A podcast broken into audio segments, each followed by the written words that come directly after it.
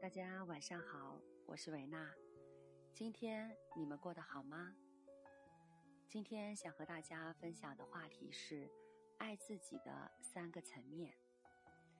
我们谈到爱自己，那究竟怎么样爱？如何爱自己呢？我们每个人都知道爱自己，都读了许多的心灵鸡汤文章。那真正的爱自己是用什么方法呢？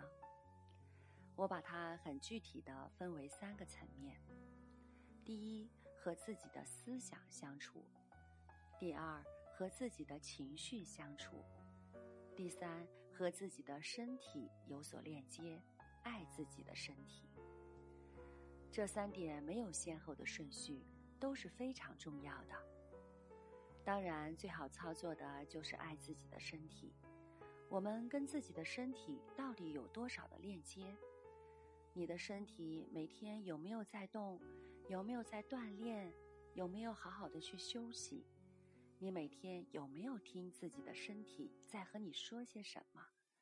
我觉得这些是非常重要的。我们真的要学会倾听自己身体的声音，跟自己的身体。真正的链接，在生活中每时每刻都能够去感受一下你的身体是怎么样的状态。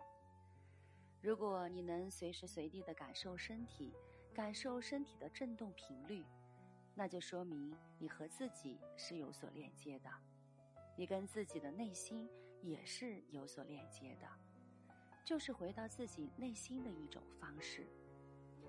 我们经常说，爱别人之前要先爱自己。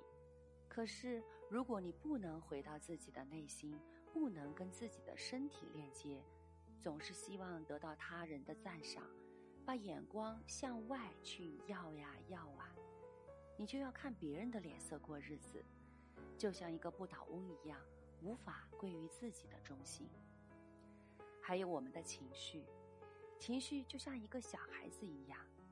情绪是需要我们认可面对的，是需要我们去看到它，承认此时当下的情绪，觉得很沮丧，就让我觉得很愧疚，当下的我觉得很自责，而这些情绪根据能量的定律，都会来，它也会走，所有的东西都是来来去去的，比如五年前非常困扰的一个事情，现在还会困扰你吗？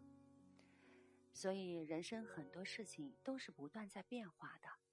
有时候，我们也需要体验这样的状态，允许自己在这样的状态当中。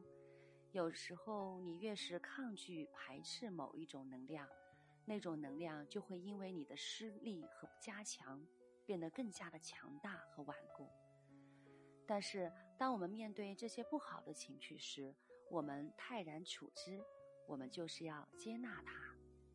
而接纳它以后，当你学会和自己不喜欢的情绪相处以后，你的人生会更加的运用自如，更能够做你自己，做一个快乐有自信的人。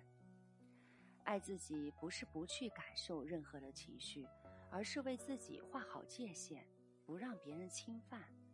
与此同时，也愿意和自己内在的不舒服的感觉待在一起。我想大家都慢慢的去感受这一切，因为只有我们认同了自己，接受自己的完美和不完美，然后我们真正的爱上自己，才能够更好的爱别人，才能够更好的热爱生活。祝福大家，晚安。